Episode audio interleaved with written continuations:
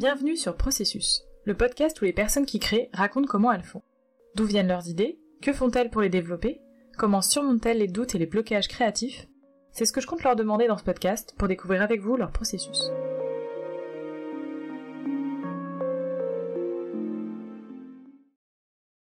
Dans cet épisode, Floriane Soulas, autrice, nous parle de son processus. Floriane a écrit plusieurs romans d'imaginaire et notamment Les Oubliés de Lama ou Loda, un space opéra. Son prochain roman, Tonnerre après les ruines, sort en octobre 2023. Je m'appelle Floriane Soulas et je suis, euh, bah, je suis autrice de science-fiction principalement, mais de d'imaginaire, je dirais en général, parce que en fait, à part de la fantasy, j'ai un peu, je crois que j'ai un peu tout écrit. J'ai fait de l'horreur, un peu tout quoi, que ce soit sous format de roman ou de nouvelle. Et, euh, et voilà, je sais pas trop quoi dire de plus. J'aime écrire des livres. ah aussi, j'écris des livres avec des meufs dedans. Vous. Du coup, comment t'en es arrivé là? Alors, bah euh, j'ai déjà, je pense que j'ai déjà raconté l'histoire, mais je pense que c'est l'histoire la plus banale de l'histoire des, gens qui veulent écrire des livres. C'est-à-dire que j'ai toujours voulu écrire des livres parce que j'ai eu la chance de grandir dans une famille où il y avait des livres partout. Et du coup, pour moi, depuis que je suis toute petite, c'est vraiment euh, l'objet livre me fascine parce que fait, euh, c'est incroyable de dire que tu peux ressentir autant d'émotions avec en fait un, un médium qui est au final assez aride. C'est juste des mots sur une page, quoi. Et moi j'adorais, alors j'aime pas les BD par exemple, je suis pas très BD, mais j'étais très roman et j'ai beaucoup lu, mes parents me jetaient des romans tout le temps, euh, chaque fois, enfin vraiment on a une culture de se passer les romans qu'on a aimés, ils m'ont jamais euh, restreint dans mes lectures, ils ont jamais dit non mais ça c'est trop grand pour toi, ou c'est trop difficile pour toi, ils m'ont toujours dit bah vas-y essaye, et si jamais ça prend pas, bah ça prend pas, et tu recommenceras plus tard. Donc j'ai jamais eu de limite pour ça, et, euh, et on m'a beaucoup recommandé de bouquins, et du coup je suis vraiment tombée là-dedans très jeune. Et euh, quand j'étais au lycée, j'ai commencé, non au lycée, ou fin de collège, début lycée, j'avais commencé à écrire une histoire que j'écrivais avec une police très particulière qui était violette, je me rappelle. Genre vraiment, c'était très important. Et euh, mais j'avais écrit beaucoup en plus, hein, et je suis jamais allée au bout de ce truc-là parce que euh, parce que la vie. Euh, mais j'ai toujours continué à lire. Et au final, j'ai recommencé à écrire quand j'étais en prépa, vaguement, où je me suis inscrite sur un forum d'art créatif qui s'appelle toujours Terra Ellis. Et c'est là que j'ai rencontré mes premiers, en fait, les premières personnes qui bah, avec qui partager en fait cette passion de l'écriture parce que dans mon entourage, euh, enfin de mes, mes copains de mon âge, personne, alors on n'était pas beaucoup à lire et personne n'écrivait, personne n'avait cette envie-là, donc c'était pas quelque chose que je partageais. Et du coup, je me suis mis à écrire des petits, des poèmes, euh, des petites nouvelles, euh, des choses comme ça. Et en fait, euh, donc ça a continué euh, pendant toute ma prépa, mon école d'ingé un peu en pointillé parce que bah, du coup j'avais d'autres choses à faire, mais euh, j'ai toujours continué de, de commettre euh, des choses sur des forums. Et après, en prépa, euh, en parlant toujours avec ces gens-là, enfin mes, copains d'internet, comme dit ma mère, euh, en fait on s'est dit qu'on était quelques-uns, on était trois, on s'est dit mais en fait nous on veut vraiment, euh, on veut vraiment écrire quoi, en fait on veut être lu. Le but c'est de d'être publié quoi. Et on s'est dit vas-y, on se lance, on essaye tous les trois de faire quelque chose. Alors on, a, on a essayé plein de choses, on a essayé Wattpad. Il y en a qui sont restés et qui ont bien marché sur Wattpad. Moi, ça m'a pas plu parce qu'en fait, je trouvais que c'était trop engageant. En fait, il fallait mettre trop d'énergie pour très peu de résultats et j'avais pas la patience ni l'envie. Enfin, je trouvais que c'était. En fait. T'avais beau donner beaucoup, t'avais- tu recevais pas tant que ça en retour et c'était pas équitable. Et puis ça prenait un temps fou. En fait, il fallait vraiment prendre le temps de commenter des centaines de trucs. Enfin, c'était trop quoi. Moi, j'étais en thèse donc j'avais pas vraiment le temps de faire ça. Et, euh, et du coup, en fait, on a, c'est là que j'ai découvert tout ce qui était euh, appel à texte, des maisons d'imaginaire.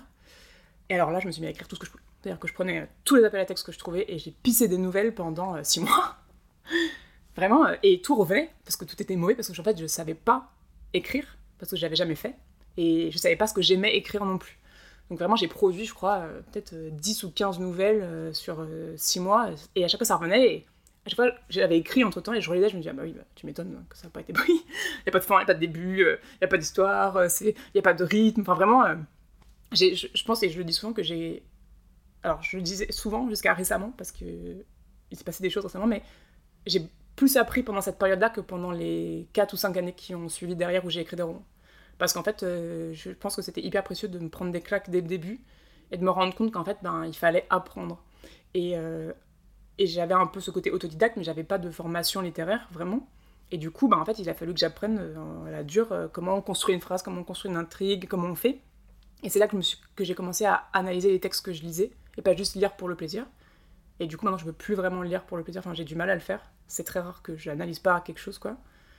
Mais bon, ça m'a appris énormément. Vraiment, je, moi, je lis souvent, c'est en me prenant euh, 15 claques d'affilée que j'ai compris, en fait, euh, bah, comment on fait, quoi, pour écrire. Donc c'était hyper enrichissant. C'était... En vrai, c'était une super période. J'ai adoré euh, me lancer plein de défis. Genre, j'ai appris que je savais pas écrire de fantasy. Vraiment, ça, ça donne jamais rien. J'ai appris que j'aimais écrire de l'horreur, que j'aimais écrire de steampunk. Et c'est comme ça que j'ai gagné un premier prix pour une nouvelle. C'est là que j'ai rencontré Estelle Faye, qui est devenue une amie, qui m'avait donc choisi pour, enfin, qui m'avait décerné ce prix-là, et, euh, et où elle m'avait dit, euh, elle m'avait dit surtout t'arrêtes pas, faut que tu continues quoi. Et donc je me dis ok c'est la validation un peu que j'attendais pour me dire j'ai pas fait tout ça pour rien, vraiment mon rêve euh, je peux y aller quoi. Et du coup j'ai continué à, écrire de nouvelles, euh, j'en ai publié deux après, et après ça j'ai eu un peu de déclic en allant en salon du livre, et je me suis dit en fait ça y est je, suis prête à écrire un roman. Enfin, j'ai envie, j'ai une idée, j'ai quelque chose. Là, je... en fait, je pense que j'ai acquis assez de bagages techniques pour pouvoir me lancer dans ce truc-là. Et du coup, j'ai écrit Rouille. Euh, j'ai écrit Rouille. Après, euh, j'ai soumis, euh, je l'ai soumis et en même temps, j'ai commencé à écrire le second roman qui est, qui est sorti juste après, Les Noces de la Renarde. Et après, j'ai lancé la machine comme ça. Et voilà. et entre-temps, j'ai quand même eu ma thèse. je sais pas si ça... C'est un détail. J'ai pas abandonné. Du coup, t'es à la fois écrivaine et t'as un métier à côté. euh, ouais, je suis ingénieure euh, dans l'aéro. Nautique. Ah ouais.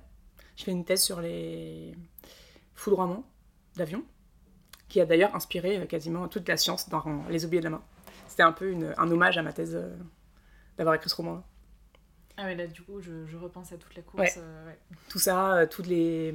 bah, tout ce qui est, euh, tu vois, euh, les, les tempêtes sur Jupiter, enfin, tous ces, tous ces points d'intrigue-là, en fait, Ouais. je me suis dit, si je veux écrire... En fait, j'ai eu cette période, quand j'ai voulu écrire de la SF, où je me suis dit, je suis pas légitime à écrire de la SF. C'est quand même, franchement, culotté, puisque je suis quand même ingénieur dans l'aéronautique. Ouais.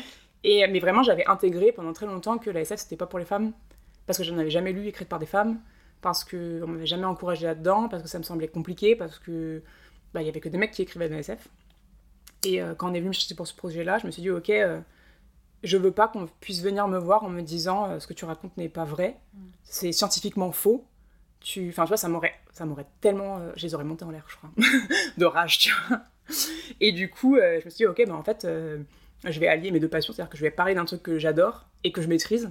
Et du coup, j'ai, j'ai parlé de ma thèse, en fait, dans un roman de 600 pages. Enfin, la scène où elle se fait prendre pour la stagiaire, là, Ouais. 100% c'est du vécu, quoi. Ouais. Les mots exacts. hein. Ouais. Et ça, c'est un truc de ouf parce que euh, depuis que le livre est sorti, était- déjà, je trouve, j'ai été hyper contente parce qu'il y a beaucoup de femmes qui, m'avaient qui sont venues me voir pour me dire qu'en fait, elles lisaient pas de SF et que ça leur avait donné envie. Et il y a beaucoup de nanas qui font des sciences qui sont venues me voir pour me dire, mais ce que tu racontes, c'est genre, c'est ma vie tous les jours, quoi. Et d'un côté, c'est hyper frustrant parce que d'un côté, tu te dis, oh, mais en fait, je suis pas la seule, donc c'est pas dans ma tête. J'ai pas imaginé des choses. Mm. En même temps, tu te dis, mais moi, ma thèse, c'était en 2016, donc c'était il y a presque 10 ans. Ça veut dire que les choses, elles, elles ont pas changé. Mm. C'est toujours la même chose. Les femmes en sciences dures, euh, mais on se fait marcher dessus, quoi. Et c'est hyper frustrant. Et en même temps, tu. Cette espèce de soulagement un peu coupable de dire Ah ouais, ok, genre. euh, j'ai pas Vraiment, j'ai pas imaginé des choses, tu vois. Et en même temps, tu te dis Bah. c'est un truc de fou, quoi. Et après, tu Mm. t'étonnes que les nanas, elles veulent pas faire de la science. Mais moi, je me suis fait parler des fois par des mecs. euh, Mais il faut dire, heureusement que j'avais pas un couteau sous la main. Parce que franchement, je me serais pas retenue. Mais vraiment, les gens, ils ont aucun chill, quoi. Ils se permettent de te. Mais vraiment, ils te crachent à la gueule, quoi. Bon, moi je comprenais pas parce que du coup j'ai pas du tout fait de sciences, Ouais. mais je sentais que c'était du solide et je me suis dit bon, moi je peux pas te challenger. Mais En fait, euh, ouais, le but, en fait, c'était de se dire que si tu, si tu comprends la science, bah, c'est cool parce que c'est vrai. Mm. Mais le but, c'était de dire qu'en fait, même si tu comprends pas le détail, euh, le concept est suffisamment simplement expliqué pour qu'en fait tu comprennes l'histoire et que ça t'empêche pas de, Ouais. de, de finir. Parce que il y avait plein de femmes surtout qui me disaient, mais en fait. euh, quand moi je lis la hard SF, euh, bah, en fait j'en ai marre, et moi aussi, alors bon, moi j'adore les formules dans les textes, ou les... mais en fait le science porn pour le science porn, c'est marrant que quand t'es un G quoi. ça. Et les gens, moi je comprends que ça les saoule de lire des pages et des pages de trucs de vaisseau, mais moi j'estime qu'en fait, si ça sert pas à l'intrigue, ça n'a rien à foutre là. Mm. Et le but c'était vraiment de mettre. euh, c'est comme le steampunk, tu vois, de faire du steampunk qui soit pas que décoratif. Il fallait que les éléments steampunk aient, euh, un, soient un pivot de l'intrigue. Et ben là c'est pareil, il fallait que la science ce soit le pivot de l'intrigue. Mm. Et il fallait que ce soit suffisamment vulgarisé pour que même si tu comprends pas tous les détails, le concept soit suffisamment clair pour que ça te donne pas envie d'arrêter de lire, tu vois. Et ça c'était sympa à faire. J'ai bien aimé. Après, tu vois, le, moi, mon truc, c'est que s'il y a une personne qui m'a dit, mais là, je suis allée me renseigner sur un point de truc parce que, genre, euh, je connaissais pas Jupiter ou les tempêtes, ça m'a donné envie, je fais mon job, tu vois. Je suis trop contente.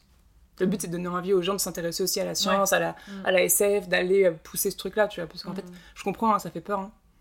Quand t'as quand t'as lâché les maths, c'est hyper dur de revenir à la science, quoi. C'est pour ça que j'ai pas fait L1.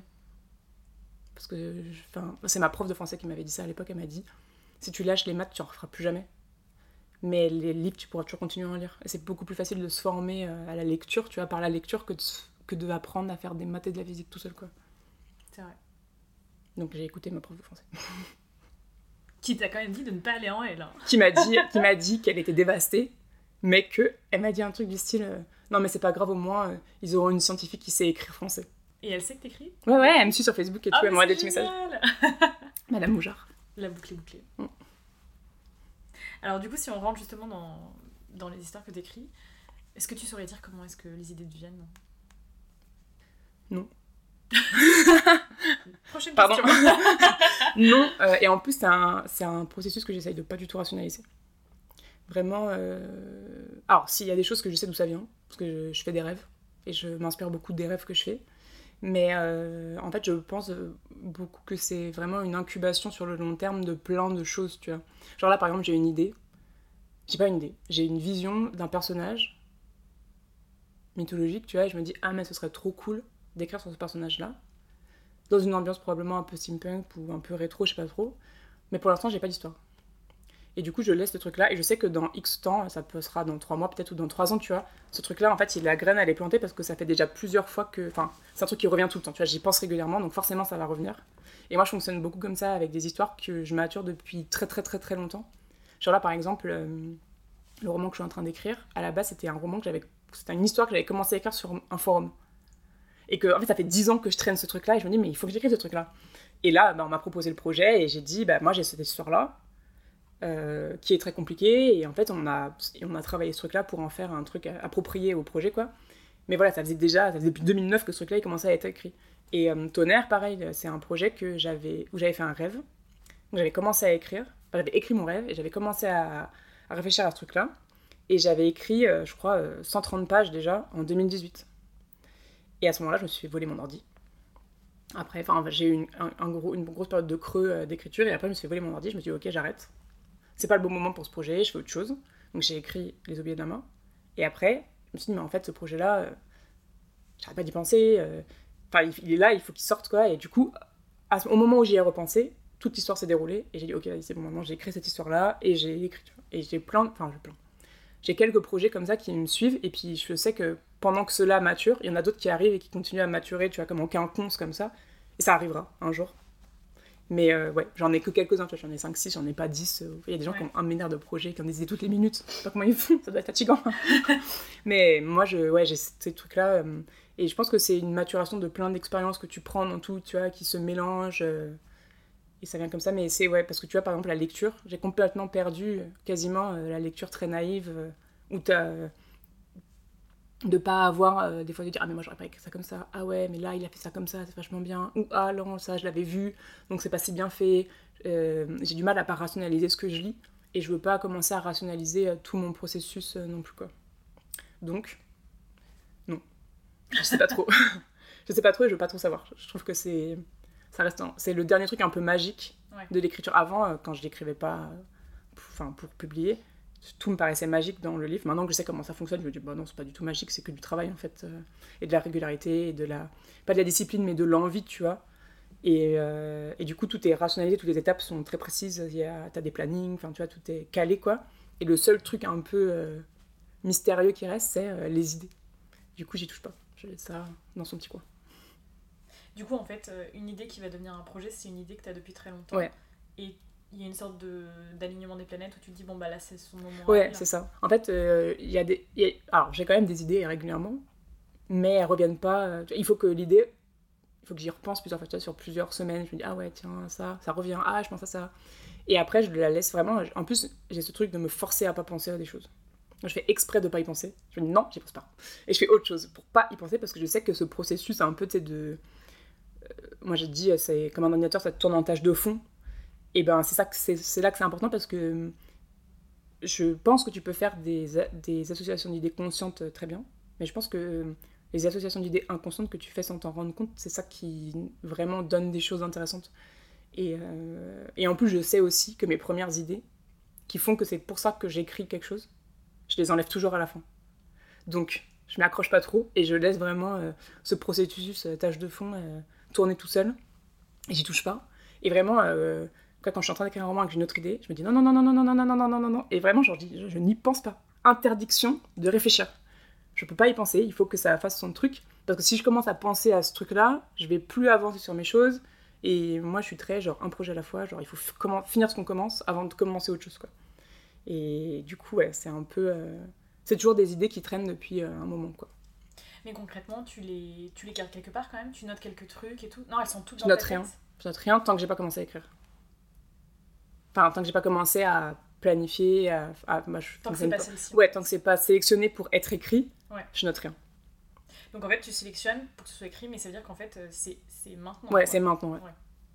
Et alors, comment ça se passe justement quand c'est maintenant Vu que t'as rien, en fait? Et ben alors, ça, alors avant, bah maintenant c'est très différent de avant, parce qu'avant j'avais pas de contrat. Donc, euh, donc bah pour Rouille, je me suis dit, en fait j'ai eu ce déclic en salon, et je me suis dit c'est maintenant, genre là, j'ai l'idée. En tout cas, j'avais une vision très claire du personnage principal, d'où elle, elle arrivait et où elle voulait aller. Et donc j'ai commencé, alors à l'époque, euh, mais j'utilise toujours de manière euh, un peu sporadique, mais j'ai utilisé la méthode Flocon parce que je me suis dit en je ne sais pas écrire un roman, j'ai jamais écrit de roman. J'ai écrit que des nouvelles, et en plus, j'ai une façon d'écrire les nouvelles qui est très différente de ma manière d'écrire les romans. Et je me suis dit, enfin, si la nouvelle c'est un sprint, euh, le roman c'est un triple marathon, c'est le pire truc, la Spartan tu vois, genre vraiment c'est l'enfer quoi. Donc il faut, le but, c'est d'arriver au bout, vraiment, de dire j'ai écrit un roman entier. Et en fait, j'avais trouvé la méthode Flocon que j'aime beaucoup et que je, je, refais toujours les premières étapes euh, quand je commence un nouveau projet, qui est de, en fait, la première étape, alors, en fait, ils, alternent synopsis et fiche personnage. Je ne fais pas de fiche personnage parce que ça m'intéresse pas. Et du coup, je fais. euh, donc, c'est écrire en une ligne euh, le cœur de l'intrigue. Donc, par exemple, pour Viande, ce serait une jeune fille amnésique cherche son passé dans un Paris où un tueur en série assassine des femmes, par exemple. Et après, à partir de ça, tu dois développer cette première phrase en quatre phrases qui reprennent une situation initiale, un élément déclencheur, tu vois. Et, après, ces quatre phrases, tu les développes en quatre paragraphes. Puis après, en quatre pages. Et en fait, comme ça, t'affines ton histoire euh, jusqu'à construire un synopsis où il y a vraiment euh, tout dedans, quoi. Euh, et donc ça, ça peut faire voilà, jusqu'à 10 pages à peu près. Moi, je développe... Après, mes synopsis, ils sont un peu pourris parce que je mets beaucoup de détails très inutiles dedans, mais je développe plein de choses dedans. Et une fois que mon synopsis est prêt, je découpe en chapitres. Donc je chapitre tout, comme ça, enfin par partie. Et après, euh, j'écris. Alors généralement, j'écris par partie euh, parce que je, dévie pas mal de ce que je fais. Donc je, je, je chapitre la première partie, je regarde où j'en suis, je fais bon, alors là, il y a tout ça qui a changé. Hop, je mets à jour la deuxième partie en chapitrant et j'avance comme ça. Et après, à la fin, je me rends compte que j'ai plus écrit du tout le roman du début. Donc il faut tout corriger. Parce que entre temps, j'ai compris qui étaient mes personnages. Parce que moi, j'ai besoin d'écrire mes personnages pour comprendre ce qu'ils font vraiment. Et du coup, euh, après, je refais une très grosse passe de correction euh, derrière ça. Et j'essaie, en fait, j'essaie de sortir le premier jet le plus vite possible. Ça, c'est toujours un truc que je fais. Et ouais, j'ai besoin que ça sorte parce que je sais que ce sera pas euh, la version définitive, donc c'est pas grave. Par contre, j'ai besoin d'avoir l'histoire entière pour pouvoir la corriger. Je peux pas m'arrêter au milieu. Si je commence à, co- à m'arrêter pour corriger, je sais que j'irai pas au bout. Et du coup, la méthode Flocon m'avait vachement aidé. J'avais même fait au début, en fait, ils préconisent de faire des tableaux avec vraiment dans chaque chapitre euh, qui sont les personnages. Enfin, c'était assez détaillé. Et il me semble que c'est une méthode que J.K. Rowling utilisait pour plotter Harry Potter. J'avais vu ces tableaux, c'était exactement ça. Donc je me suis dit, si ça marche pour elle, il n'y a pas de raison que ça marche pas pour moi. Et donc j'avais fait ça. Et c'est comme ça que j'ai écrit la première version de Rouille. Et après, j'avais fait, euh, j'ai fait tout un, toute une correction avec euh, ma première bêta de l'époque. Et après, j'ai toujours continué plus ou moins à utiliser cette méthode. Et en fait, dès que j'ai eu fini Rouille, euh, je me suis laissé, je crois, un mois et demi. Et en fait, j'avais synopsisé pendant les corrections le deuxième roman. En fait, j'avais dit, ok, je prends 10 jours et j'écris le synopsis. Et après, je retourne corriger. Donc, j'ai fait ça. J'ai envoyé, j'ai commencé à envoyer le roman en soumission, tu vois, en juillet. Et en septembre, j'ai commencé à écrire le second. Et là, maintenant, bah, alors, je travaille sur contrat. Donc, euh, donc c'est plus compliqué parce que euh, généralement, quand je signe, je suis pas en train de. Enfin, j'écris pas tout de suite. Alors là, quand il faut s'y mettre, c'est compliqué. en vrai, ça va. euh, généralement, je me dis qu'il me faut un an pour écrire un roman. Parce qu'il me faut bien cinq mois pour écrire le premier jet, faire une pause, corriger. Donc, je prévois un an. Donc, pour, le, pour Les Oubliés de la Main, ça a pris pile un an. Et là, pour Tonnerre, ça a pris un an et quatre mois à peu près. Parce qu'on a fait énormément de corrections éditoriales. Alors que j'avais déjà fait des corrections. Et ça a été très long et très difficile, mais c'était hyper enrichissant. Et là, j'ai commencé un roman que j'ai signé en, octobre l'année dernière. Et ma deadline est en décembre de cette année. Et du coup, euh, j'avais prévu de le commencer en juin. Mais comme les corrections de tonnerre ont décalé, ben, je l'ai commencé en août. Donc maintenant, il faut que je crache. et du coup, euh, j'ai décidé que ça me plaisait pas trop de travailler comme ça. Parce que comme je peux écrire qu'un seul roman par an, en fait, il faut bien que je choisisse le roman que je veux écrire, quoi. Et aussi parce que, en fait, euh, ben, je suis fatiguée. Et donc, du coup, pour l'année prochaine, j'ai fait... Enfin, en fait, j'ai annulé tous mes contrats. J'ai dit que je prenais une année pour me reposer, quoi. Surtout parce qu'en fait, j'ai deux projets là que je suis en train de faire en même temps qui vont sortir l'année prochaine. Donc, de toute façon, j'aurai déjà deux sorties l'année prochaine, donc c'est pas grave, quoi. Et euh, comme ça, je pourrais m'essayer à. Enfin, tu vois, essayer de recommencer à écrire un roman sans avoir de contrat. J'ai envie de retrouver un peu cette euh, liberté.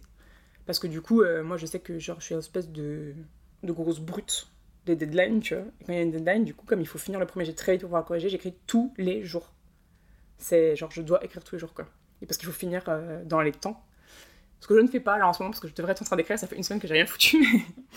Mais, j'essaye ouais, vraiment de. Je, suis un espèce de bulldozer euh, pour le premier jet, parce que tant que le premier jet n'est pas sorti, je peux pas corriger. Et pour moi, c'est écrire, c'est corriger. C'est quand je corrige que j'ai l'impression de créer quelque chose. Donc il faut vraiment que ça sorte, quoi.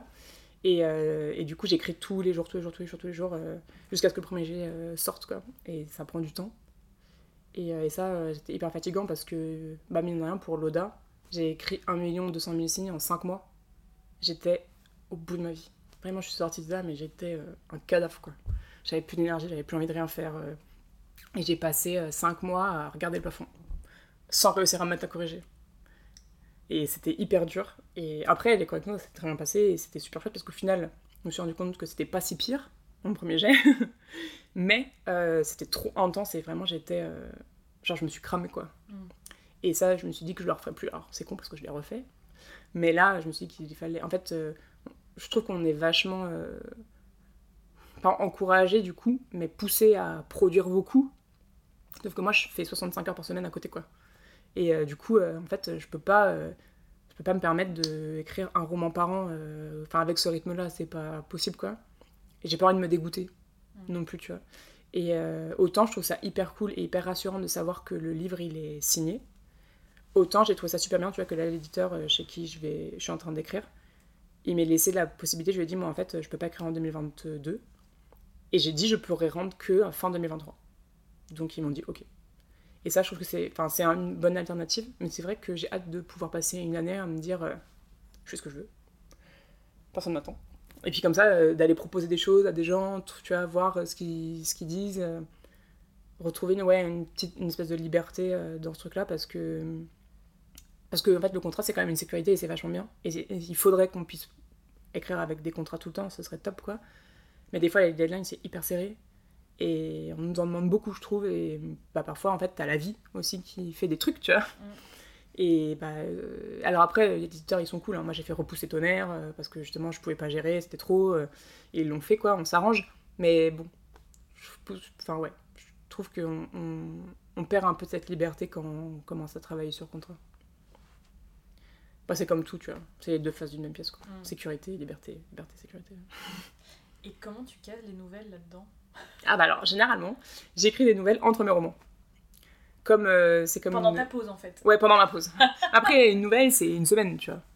D'accord. Ça, c'est vraiment, enfin, pour moi, après, une, une vraie nouvelle, hein, c'est-à-dire euh, moins de 50 000 signes. Hein. Vraiment, une vraie nouvelle, quoi. Euh, ouais, généralement, j'écris entre mes, entre mes romans. Je trouve que c'est un peu comme euh, un reset. En fait, ça permet d'avoir un, petit projet qui va pas être trop euh, demandeur en termes d'implication émotionnelle, mais qui en même temps te permet de en fait, faire la coupure et de penser à autre chose complètement. Et hop, t'écris, t'écris tes petites nouvelles, tu penses à plein d'autres choses, tu fais plein de petits univers différents, et ça fait le, tampon entre deux gros projets. entre deux gros projets. De toute façon, moi, je sais pas faire euh, des, deux trucs en même temps. Je sais pas comment ils font les gens pour écrire des nouvelles en même temps que des romans, que d'autres romans, que d'autres machins. Je suis très monotache. Et, mais j'adore écrire des nouvelles. Je trouve que c'est un super moyen euh, d'expression. Euh. En, tout cas, je trouve que poétiquement, c'est hyper intéressant pour faire passer des idées ou parler de choses. tu vois, dans mes dernières nouvelles, j'ai parlé pas mal de. Bah, J'en parle dans tonnerre aussi, mais de maternité ou de choses comme ça. Et en fait, c'était hyper bien. Ou d'harcèlement sexuel au travail. Et, et la nouvelle se prête particulièrement bien à parler de ce genre de choses parce que comme le format est court, tu peux bombarder et donner vraiment des trucs alors que sur un roman, faut que ça traîne, enfin, pas faut que ça traîne, mais en tout cas, tu dois vraiment prendre ton temps. Et des fois, bah, il y a des histoires qui n'ont pas besoin de s'étaler sur 200 ou 300 pages, tu vois. Et 20 pages, ça suffit. Et, j'adore les nouvelles. Je trouve que c'est hyper dommage que ça soit pas bien aimé en France. Parce que, surtout qu'en plus, il y a des gens, je suis désolée, c'est des novellistes. C'est la, la, nouvelle, leur format, tu vois. Je pense à et Mélanie Fazi. C'est incroyable ce qu'elle fait en nouvelle. Enfin, moi, j'ai lu des nouvelles d'elle il y a 10 ans. J'y pense encore. À chaque fois que je vais sur une aire d'autoroute, je pense à des nouvelles de Mélanie. Enfin, c'est un truc de fou. Et, euh, ou Audrey, tu vois, Plenet. Elle, vraiment, son format, c'est la nouvelle. Et, euh, et, je trouve ça dommage parce que elles ont des choses à dire, elles le disent bien. Et y a pas elles n'ont pas le public qu'elles méritent parce que le public n'est pas intéressé par ce format-là, quoi. Et je trouve ça vraiment très dommage. Par exemple, Anna Gavalda, je suis désolée, ben, ça peut écrire des romans, quoi. Enfin, on se fait chier. Non, mais allez lire euh, ces nouvelles. Euh, si tu lis Je voudrais que quelqu'un m'attende quelque part, mais c'est un chef-d'œuvre. C'est un chef-d'œuvre. Et pourtant, tu vois, à l'échelle des romans qu'elle a vendus, ça s'est pas vendu. Alors, on a vendu beaucoup parce que son nom fait vendre. Mais en fait, personne n'a lu ce truc-là quasiment, ou personne n'en parle. Mais cette nana, c'est un génie de la nouvelle. C'est trop dommage qu'elle soit pas plus connue pour ça, tu vois, qu'elle soit pas plus. Euh, enfin, quoi, qu'on parle pas plus d'elle pour ça, parce que, mais vraiment, c'est, du génie. C'est trop. Et alors, pourtant, c'est du contemporain c'est pas trop mon truc. la nouvelle contemporaine, mais c'est vraiment, j'ai lu ça par hasard un jour dans la bibliothèque de ma mère, j'étais euh, scotché dans mon lit, j'étais là genre mais qu'est-ce qui se passe quoi? C'est trop bien. Et ouais, en France on n'aime pas trop ça. Je trouve ça dommage. Et comment on écrit une nouvelle en une semaine? T'as pas forcément l'idée dès le départ? Alors, ça dépend. Moi je peux, enfin il y a des fois où le... généralement les nouvelles, bah t'as un thème donc euh, ça peut être n'importe quoi. Tu as des contraintes aussi de taille, de... Tu vois, par exemple, j'ai écrit une nouvelle, j'ai critique d'ailleurs. C'est drôle parce que c'était la nouvelle que j'ai eu le plus de mal à écrire parce qu'il fallait que des trucs positifs dedans. J'étais genre... Euh, c'est-à-dire que c'est compliqué quand même. Et à la fin, j'ai écrit une nouvelle qui est sympa. Et je lui ai dit, euh, bah, je crois que le seul truc que j'ai respecté, c'est le nombre de signes. Parce que bah, j'ai essayé de faire un truc positif avec le pouvoir de l'amitié et tout, mais c'était dur quoi.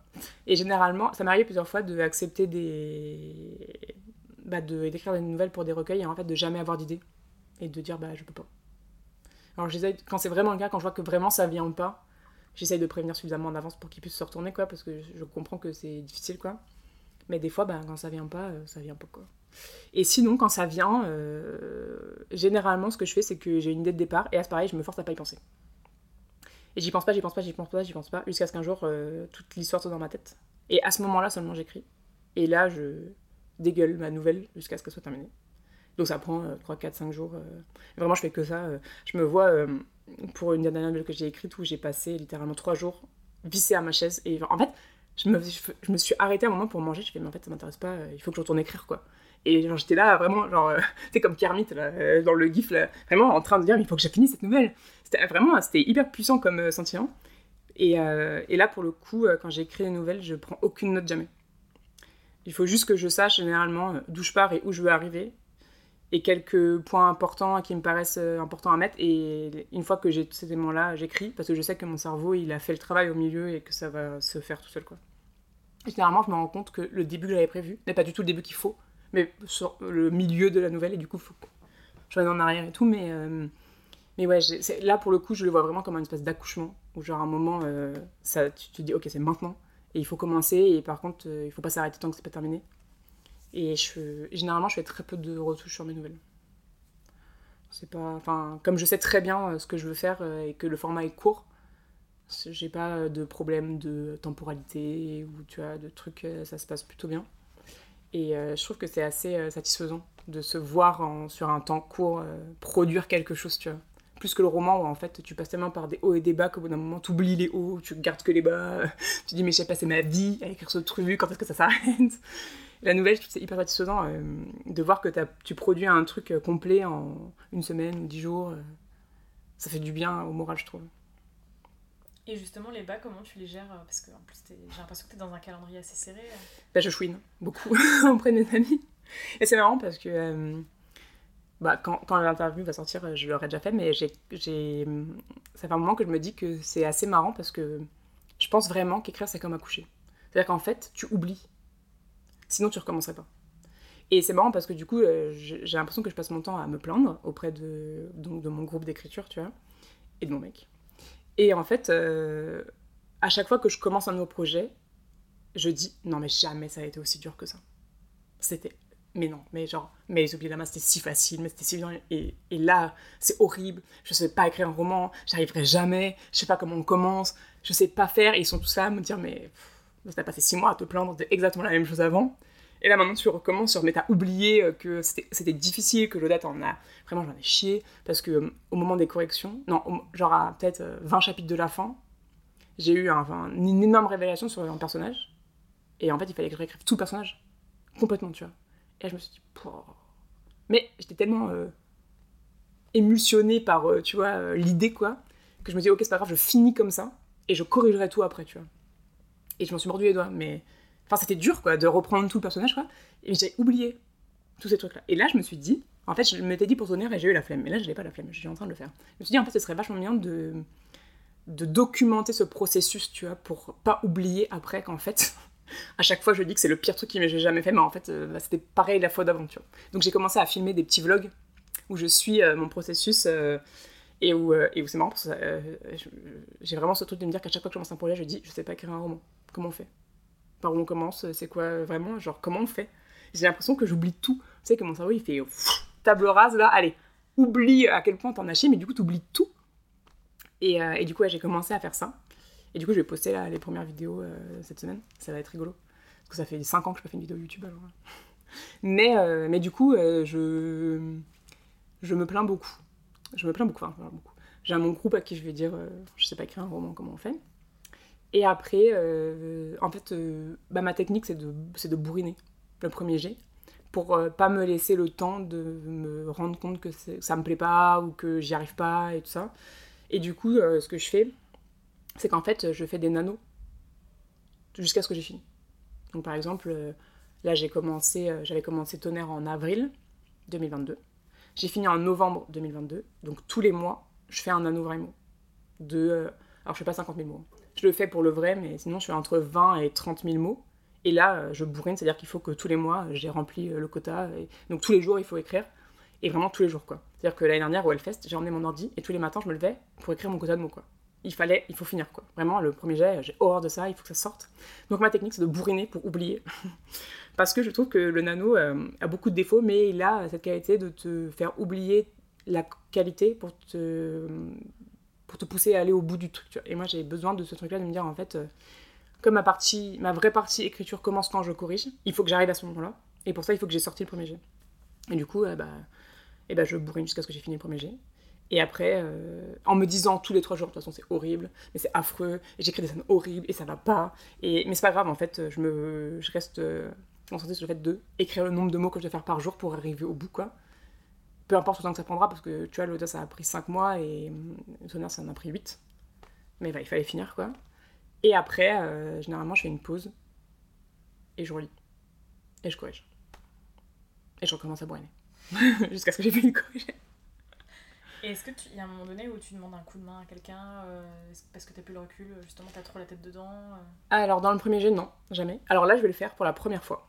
Parce que euh, je suis partie sur un genre que je connais pas du tout euh, et que je suis pas sereine, sereine. Donc, euh, en fait, j'ai écrit toute la première partie et je, suis en train de la corriger et je vais la faire lire à, des, à des gens qui sont spécialisés dans ce truc-là pour avoir leur retour. Mais sinon, dans le premier jet, non. En fait, pour moi, le premier mon premier jet n'a pas vocation à être lu par personne. Donc, c'est vraiment c'est mon enfant euh, mort-né, dégueulasse, difforme, tout ce qu'il faut, quoi. C'est le mien. Je l'aime mais personne n'a le droit de le voir. Parce que de toute façon, en fait, à la moitié, euh, je, supprime un personnage et j'en rajoute un. Enfin, vraiment, il n'y a, rien qui va dans, ce premier quoi. Et euh, par contre, euh, toute la phase de correction, je la fais avec un bêta-lecteur. Et vraiment, quand j'ai... Alors, donc avec mon bêta-lecteur, ce que je fais, c'est que on corrige en quinquant, c'est-à-dire que je corrige un certain nombre de chapitres, et après, je lui envoie. Et pendant que lui, me fait les corrections, moi, je corrige la suite. Et quand il me renvoie, enfin, on avance comme ça, quoi. Et ça, c'est vachement bien. Et euh, enfin, en fait, je me vois pas euh, envoyer un manuscrit euh, à un éditeur qui n'aurait pas été relu par mon bêta. Pour moi, c'est impensable. Et quand ça va vraiment pas, ou même, et régulièrement on le fait, mais quand ça va vraiment pas, j'appelle ma team à la rescousse et on va boire des cafés. et là, je chouine en disant non, mais c'est horrible. Et après, généralement, ce qu'on fait, c'est qu'on se conseille des lectures ou des trucs, tu vois, pour dire, mais si, regarde, là, ah, tu veux faire ça, mais regarde, ça a été fait dans tel roman, tu vois, par exemple, quand j'avais voulu euh, bah, quand j'ai voulu Tonnerre, euh, Estelle m'avait fait lire des bouquins euh, qui pouvaient m'aider, soit sur la construction et tout. Ou par exemple, des fois, je leur dis, mais voilà, il y a cette scène-là, ça marche pas, j'y arrive pas, je comprends pas comment faire. et du coup, on réfléchit ensemble un petit peu, on brainstorm, elle me dit, mais peut-être que ton personnage, je voudrais le supprimer. J'ai fait, ah oui, bah, peut-être, effectivement, tu vois. et, ou alors, je parle à mon copain qui du coup est spoilé depuis euh, tous les livres. Je dis, mais là, tu vois, je voudrais qu'elle, elle meure, mais j'y arrive pas parce qu'en fait, je l'aime bien. Et du coup, comment on fait, tu vois? Du coup, je spoil plein de trucs, mais des trucs complètement random. Et puis juste le fait d'avoir quelqu'un, euh, enfin, de, de verbaliser le problème. Euh, des fois, tu trouves la solution, enfin, souvent, tu trouves la solution tout seul. Et j'ai une autre copine d'écriture qui s'appelle Karel, qui écrit aussi, et on se parle tous les jours. Et c'est hyper chouette parce que du coup, on brainstorm toutes les deux, on se tient en courant de nos avancées. Tu vois, je dis, ah, aujourd'hui, j'ai pas écrit où là je galère euh, avec ce personnage là parce que je sais pas comment faire pour amener ce truc là euh, et, euh, et, du coup on échange ouais on écrit tous les jours pour voir où on en est là je suis en train de bêta son roman aussi et c'est trop cool d'avoir quelqu'un où tu sais qu'il est toujours là et c'est trop cool. Franchement je, je, recommande à tout le monde de se trouver des, des writing buddies parce que c'est la vie quoi. Des fois on a rien à se dire on parle d'autre chose quoi mais tu sais que, genre, je peux, je peux popper dans ces mentions de manière totalement random pour lui dire non, mais attends, mais là, j'en peux plus, mon personnage fait n'importe quoi, puis de toute façon, mon setup ça va pas, et puis c'est chiant et tout. Elle va, elle va relate, tu vois, elle sait. Et du coup, c'est hyper précieux d'avoir des gens comme ça, euh, chez qui tu peux aller euh, te plaindre euh, tout le temps. ils, ils, vont savoir, tu vois. Et eux, ils font pareil. Hein. Et du coup, c'est hyper cool. Et je, et je, trouve aussi que c'est hyper enrichissant de bah, d'avoir ces échanges-là parce que c'est aussi beaucoup en corrigeant les autres et euh, que tu apprends. Parce qu'en fait, t'as pas le recul sur toi-même, mais tu l'as sur les autres. Et souvent, euh, tu vois, quand on brainstorm des choses comme ça, elle, elle me parle, et il y a des trucs, ça me semble tellement évident.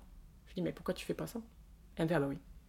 Et des fois, euh, bah, c'est compliqué, et du coup, ça te force toi aussi à réfléchir, et puis tu dis, ah ouais, mais ça, c'est vachement bien, peut-être que je pourrais réutiliser ce truc-là, moi aussi, faire, ou le faire à ma façon, et tout. Et ça donne plein, enfin, un autre, tu vois, une personne qui a une autre manière de penser. Bah, ça nourrit aussi vachement ta pratique euh, de l'écriture, euh, de voir comment lui va gérer une situation. Toi, tu n'aurais pas eu tout fait pareil. Au final, on arrive au même point. C'est intéressant de mettre, euh, de mettre ces choses-là en parallèle et de voir bah, comment les autres réfléchissent et de, de se nourrir de ces trucs-là. Et c'est hyper cool aussi de voir que des fois, tu t'imagines des choses sur les romans des gens que tu connais et que quand tu lis, tu, te fais quand même avoir. Et, et de dire, mais purée, j'ai suivi tout le processus d'écriture de ce bouquin depuis le début et t'as quand même réussi à me, à me surprendre sur des trucs et tout. Et c'est trop cool. Vraiment, je recommande à tout le monde de se trouver des copains pour écrire parce que parce que c'est trop difficile pour faire ça tout seul. Je pense euh, les gens qui écrivent... Enfin, déjà, je pense pas qu'il y ait vraiment des gens qui écrivent tout seul dans leur coin. Parce que de toute façon, t'as toujours cet objectif d'être lu, donc t'es pas vraiment tout seul, mais vraiment d'avoir quelqu'un avec qui partager ces trucs-là, même s'il comprend pas tout. Euh, ou parce qu'il n'est pas du milieu ou des choses comme ça, mais je trouve que c'est quand même hyper important d'avoir quelqu'un avec qui tu peux partager ça. Sinon, ce serait vraiment trop solitaire et trop triste, quoi. Oui, en plus, du coup, c'est ce que tu disais, c'est que ça, ça, ça t'aide à progresser. Ouais, mais vraiment. Et, euh, et en plus, tu vois. Euh, enfin, en fait, c'est bien d'avoir un retour objectif parce que. En fait, moi, j'ai découvert récemment. Ça fait partie de ce truc-là où je me dis toujours, mais j'ai l'impression que je sais pas écrire un roman. Mais en fait, j'ai découvert que, je pense, en écriture, la progression, elle se fait par bon elle n'est pas linéaire. En fait, tu ne peux voir ta progression que quand tu as fini d'écrire le roman. Et du coup, forcément, quand tu écris un nouveau projet, bah, tu te compares au toi du projet d'avant, mais tu es en décalage déjà. Donc forcément, tout te paraît nul. Mais en fait, tu es en train de progresser. Et en fait, euh, les gens qui écrivent avec toi, eux, ils ont ce recul sur ta progression, et eux, ils voient. Et ils peuvent te dire, non mais là, regarde, c'est vachement mieux. Genre moi, par exemple, ma Némésis, c'est les scènes de combat, tu vois. Je sais pas faire, ça me saoule en plus. Euh, j'ai l'impression qu'il faut avoir des yeux partout, je comprends pas. Euh, j'y arrive pas. J'ai pas de vision 3D de ces trucs-là, vraiment, j'y arrive pas. Et là, euh, je sais que, euh, bah, en fait, c'est un truc que j'ai bossé spécifiquement avec euh, mon bêta, avec Estelle, avec mon éditeur et tout. Et en fait, maintenant que j'ai relu le roman, j'ai vu la progression qu'ils m'ont dit que j'avais eue et que moi, j'avais pas vu pendant que je le faisais. À chaque fois que je renvoyais une version corrigée, je me dis, bon, c'est de la merde, j'y arrive toujours pas, et ça m'énerve, tu vois. Vraiment, j'avais l'impression d'être débile, je me dis, mais c'est pas possible, je comprends pas. Et en fait, ils me disent, mais tu te rends pas compte que c'est vachement mieux. Et alors, il reste encore ça à faire, mais en fait, c'est vachement mieux. Et moi, je dis, genre, mais non, c'est nul, de toute façon.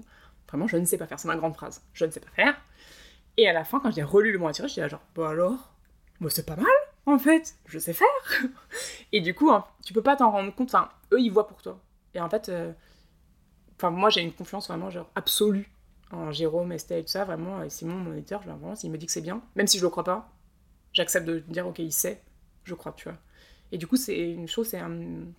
Enfin, moi, ça me, ça me soulage d'un point. Je me dis, ok, s'il me dit que c'est bien, il ne me dira pas pour me faire plaisir, en fait. Parce que c'est pas son. Enfin, c'est mes copains, mais on a vraiment cette relation où, euh, quand c'est mauvais, ils vont me dire, bah, c'est mauvais. Et, euh, et, je sais que je peux vraiment, euh, genre, vraiment, faire une confiance totale sur leur retour. Je sais qu'ils vont pas me passer de la pommade ou me dire des choses pour me faire de la peine. S'il me dit que c'est pas bon, bah, c'est que c'est pas bon. Mais par contre, il va m'aider à améliorer ça, tu vois. Et donc, je vais apprendre quelque chose. Et ça, c'est le truc le plus précieux que j'ai jamais trouvé en écriture, c'était de rencontrer des gens comme ça euh, qui ont envie autant que moi j'ai envie qu'ils progressent, tu vois. C'est incomparable. Et comment tu fais pour euh, te reposer? Alors moi je dors beaucoup. Mais euh, je sais pas. En fait, alors Estelle vous dirait que se reposer c'est changer de fatigue. C'est sa grande phrase. C'est pas faux. Mais bah, c'est pour ça que j'ai pris une année l'année prochaine où j'ai dit on arrête de faire des choses, quoi.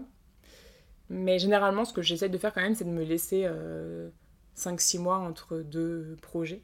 Parce que j'ai besoin. Bah, déjà, il faut faire la promo. Et ça prend du temps. Et aussi parce que bah, je me suis un peu cramée à la sortie de Rouille. Et après, je pouvais plus écrire du tout. Et, euh, en fait, euh, j'adore écrire, mais du coup, comme c'est pas que mon seul métier, j'ai besoin de faire autre chose. Donc, généralement, je laisse passer bien une demi-année où je fais rien du tout. L'Oda est sorti je l'ai fini Les Oubliés de Lama en juillet 2021. Et. Et j'ai commencé à écrire euh, Tonnerre qu'en avril 2022. Donc tu vois, je me suis laissé vraiment le temps de. laisser. Pas, déjà aussi parce que j'étais vraiment fatiguée.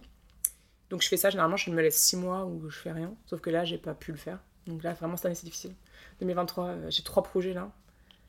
Bah, Tonnerre est fini, j'en ai deux là en même temps. Il faut que je rentre pour la fin de l'année, donc c'est un peu sportif. Et euh, voilà. Mais euh, j'encourage vivement tous les auteurs à se reposer. Parce qu'en fait, euh, je pense vraiment que quand on est surmené, on peut rien créer. Enfin, tu vois, si le pot il est vide, il faut pouvoir remplir le pot pour pouvoir sortir des choses, quoi. Et ça, moi, je l'ai vécu en 2018 où, en fait, avec la sortie de Rouille, j'ai enchaîné, mais j'étais tous les week-ends en salon. En plus, bah, en fait, coup de peau, mon deuxième roman était déjà écrit. Donc, j'ai pas eu à écrire de roman. Mais du coup, quand j'ai voulu écrire, ce qui est devenu tonnerre à l'époque, bah, je pouvais pas. Impossible impossible. Vraiment, c'était mauvais.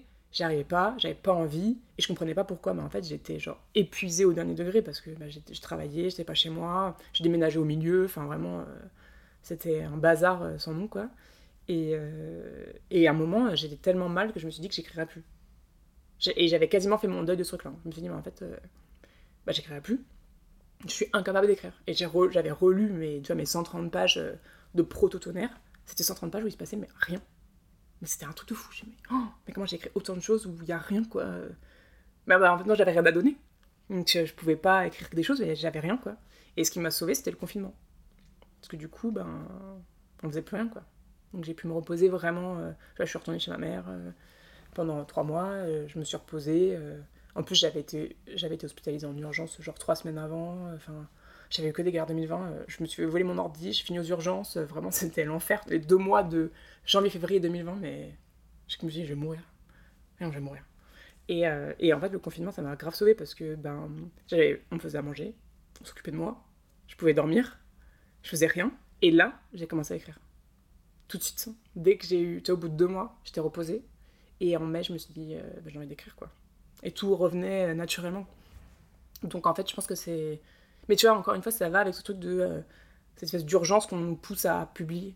Mais en fait, si enfin, c'est difficile de sortir un roman. C'est pas, enfin, je pense que c'est pas un acte anodin de sortir un roman, quoi. Ça prend du temps, vraiment, ça prend des mois. Enfin, c'est, un marathon, quoi. Et je pense qu'on nous laisse pas euh, autant euh, l'opportunité de nous reposer pour pouvoir créer qu'on aurait besoin, quoi. Et en même temps, je comprends parce que quand tu vis de l'écriture, bah, t'es obligé d'enchaîner, quoi. Donc c'est un peu le serpent qui se mord la queue. Et je pense que c'est très difficile. Euh... Moi, je me dis à la limite, si je décide de pas écrire, comme l'année prochaine, ben, c'est pas grave. En fait, j'ai toujours mon salaire qui tombe tous les mois. Euh, je vais être, suis bien payée, j'ai pas de problème pour vivre, quoi. Mais quelqu'un qui écrit à plein temps, il peut pas s'arrêter.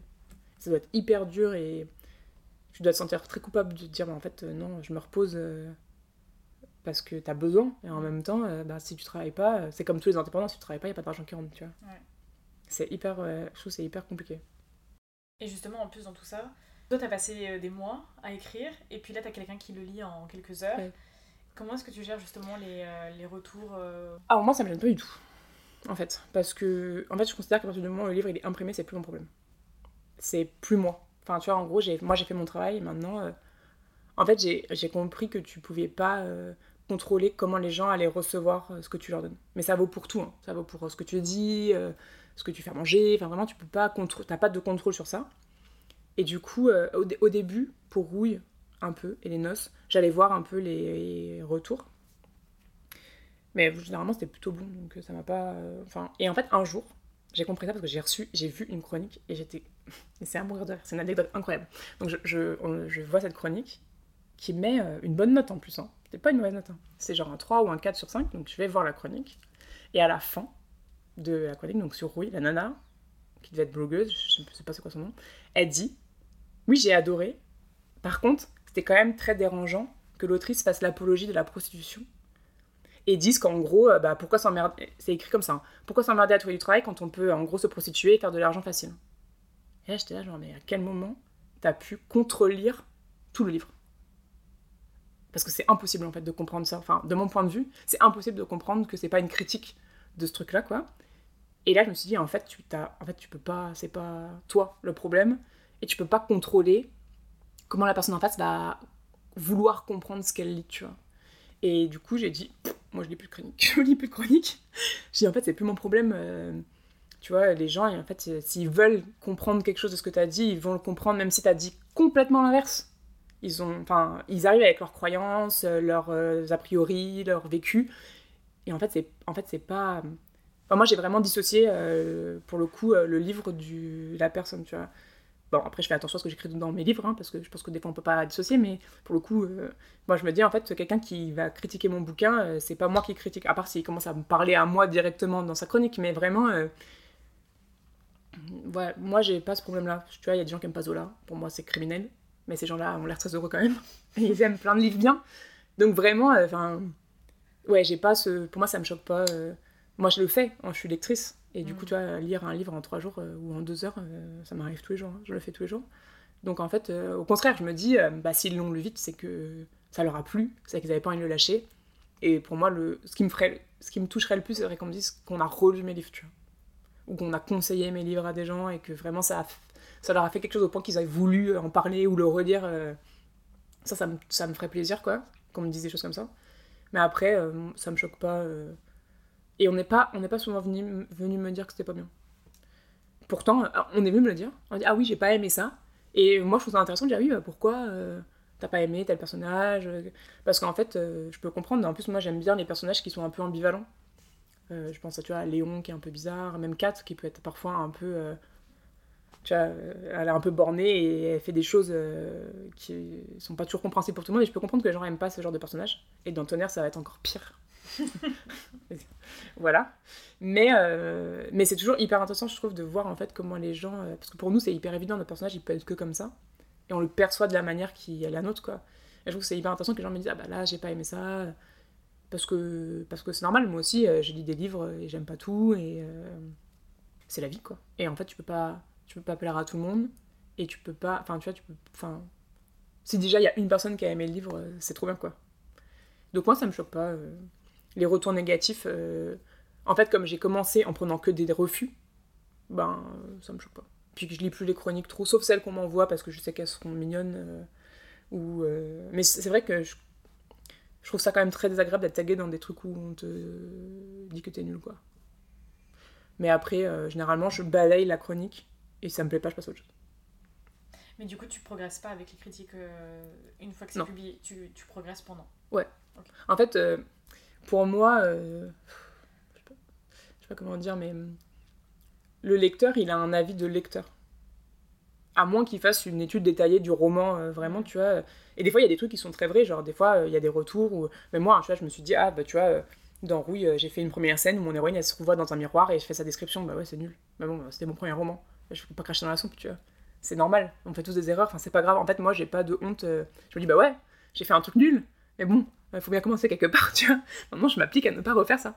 Mais, euh, et si on me le fait remarquer, je dis, bah oui, c'est vrai, j'ai fait ça. euh, euh, c'est pas grave, c'est la vie, tu vois. Enfin, on apprend parce qu'on fait des choses, quoi. Après, j'ai pas eu trop de critiques qui, sont venus me dire. en fait, si on me, fait, on me pointe des défauts techniques, en fait, il je pense qu'il faut arrêter de croire que les, les auteurs font des erreurs. En fait, on choisit d'écrire ce qu'on écrit comme on l'a écrit. En fait, c'est un choix. Alors, des fois, oui, il y a des erreurs d'édition qui passent. Ça, c'est vrai. Ça devrait être corrigé. Mais généralement, si tu as eu un bon édito et qu'on a écrit quelque chose d'une certaine manière, c'est qu'on a voulu le dire de cette manière-là. Et il faut arrêter de penser que les auteurs font des erreurs. Non. On écrit ce qu'on a envie d'écrire, de la manière qu'on a envie de l'écrire.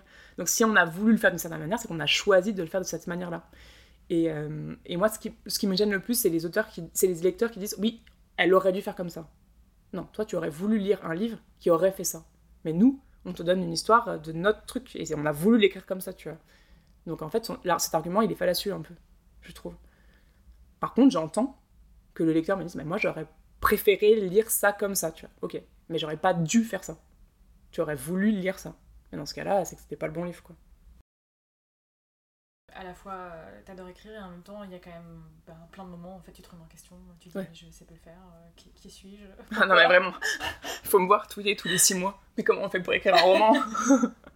Du coup est-ce que tu saurais me dire pourquoi tu crées et pourquoi tu continues à le faire? Hmm. mais je pense que je le fais parce que j'ai besoin que ça sorte de ma tête. J'ai enfin en tout cas j'ai commencé à écrire pour ça j'avais toutes ces histoires dans ma tête euh, et il fallait que ça sorte d'une manière. Euh, enfin, après, j'ai toujours su que c'était ça que je voulais faire, c'était mon médium, c'était les livres, quoi. Et, mais j'avais besoin de. En fait, je me, je me, considérais comme n'ayant pas assez vécu pour pouvoir raconter les histoires que j'avais. Et une fois que j'ai pu le faire, euh, je l'ai fait tout de suite. Maintenant, de plus en plus, je dirais que je le fais aussi. Alors, je vais nuancer ce que j'allais dire déjà, mais je l'ai pas dit, mais je vais nuancer quand même. Je dirais pas que mes livres sont féministes mais mon processus d'écriture est féministe. En fait, euh, et ça découle vachement de cette sensation que j'ai eue quand j'ai voulu écrire de la science-fiction, où en fait je me suis dit, mais je suis pas légitime à écrire de la science-fiction, alors qu'en fait, euh, genre, euh, excusez-moi, genre, je pense que je suis légitime. en fait, d'ailleurs, n'importe qui est légitime à écrire ce qu'il veut, mais je veux dire, si moi, en tant qu'ingénieur, je me sens pas légitime, c'est qu'il y a un problème quelque part, tu vois. Et là, je me suis dit, mais en fait, il y a eu. Enfin, j'ai passé ma vie à lire des histoires de mecs cis blancs hétéros. Ça me saoule. Et en fait, je comprends que les filles, elles se sentent pas légitimes à écrire des trucs parce qu'en fait, tu n'as jamais, tu ne t'es jamais vu représenter dans aucun médium, tu vois, que ce soit les personnages, les auteurs. Euh, enfin, si tu te vois pas, tu peux pas savoir que tu peux faire, tu vois. Et moi, je, et, et un jour, j'ai entendu cet argument de dire oui, mais euh, oh, c'est difficile de s'identifier à une femme. J'ai passé ma vie à m'identifier à des mecs. Alors, toute ma vie, tu vois. Et euh, genre, j'ai pas de problème, hein. genre, tout va bien. Donc, euh, ça, c'est encore une fois un argument fallacieux qui m'énerve au plus haut point. Et du coup, euh, je me suis dit, mais en fait, moi, ma, ma démarche, c'est de mettre des meufs partout. Et c'est aussi, un, tu vois, c'est aussi une démarche que, du coup, j'ai vraiment acté avec l'anthologie d'horreur qu'on a co-dirigée avec Estelle, où le but, c'était de vraiment mettre des meufs partout, quoi. Mon but, c'est d'inonder le marché de nanas qui écrivent, tu vois. Et surtout dans les genres où on leur dit qu'il faut pas qu'elles écrivent. Donc là, SF, l'horreur, vraiment tout, quoi. Parce que, euh, en fait, euh, si tu veux que les jeunes ils puissent s'identifier, bah, il faut que tu leur donnes de quoi s'identifier. Et, euh, et bah, du coup, en plus, des nanas qui écrivent des trucs incroyables, mais il y en a plein. Sauf qu'en fait, tu les trouves pas dans les maisons d'édition traditionnelles. On leur laisse pas leur chance. Mais elles existent et elles publient dans des petites maisons indépendantes, dans des, des où elles ont souvent pas de diffuseurs, donc c'est difficile. Et vraiment, enfin la démarche, euh, elle a vraiment été actée avec cela, où en fait le but c'est vraiment de mettre en avant des femmes qui écrivent de l'horreur, de la SF, euh, enfin ce genre de choses, parce que euh, bah, elles ont une voix. Et moi je veux qu'elles soient entendues. Et, et c'est un truc que je fais, par exemple pour moi vraiment Tonnerre c'est un livre, alors il y a encore une fois que des nanas, voilà, qui est, en fait qui pas féministe en lui-même, mais qui est féministe dans sa démarche, dans le sens où en fait je veux écrire un livre avec que des alors, il y, a des mecs, parce qu'il paraît qu'ils font 50% du reste de l'humanité et qu'il faut pas les oublier, je suis d'accord, mais aucun de mes personnages principaux n'est un homme. Euh, ça arrive parfois que j'en mette dans mes nouvelles, parce que c'est comme ça que ça doit se faire, tu vois. Mais euh, j'ai envie de me dire, euh, enfin j'ai envie vraiment que des, ça soit des femmes. Et je pense que c'est important de redonner cette visibilité-là. Et, et j'ai pas ce truc, et c'est quelque chose qu'on avait beaucoup discuté avec Estelle au moment d'anthologie, c'est-à-dire que moi, ma démarche, c'est pas de dire je suis féministe, c'est de faire des trucs et tu d'inonder en scred là le marché de livres avec que des nanas dedans, avec que des autrices dedans, pour que ça devienne la norme qu'il y en ait tellement sur les étagères des libraires et tout, qu'en fait, on se pose même pas la question de dire, ah tiens, un livre écrit par une femme. Ah bah non, il y en a plein. Et du coup, ça devient. En fait, je veux normaliser ce truc-là. Et le meilleur moyen, c'est de, c'est de produire et de mettre des nanas et de leur redonner cette place qu'on n'a pas eu, tu vois. Et, euh, et du coup, c'est maintenant, je pense que c'est aussi pour ça que je crée. Et pour pousser toutes les copines qui écrivent trop bien. Merci à Floriane d'avoir partagé avec nous son processus. Vous pouvez retrouver son travail et les références qu'il a citées dans la description de cet épisode. Merci pour votre écoute. J'espère que cet épisode vous a plu. Si c'est le cas, partagez-le autour de vous. On se retrouve au prochain épisode pour découvrir un nouveau processus.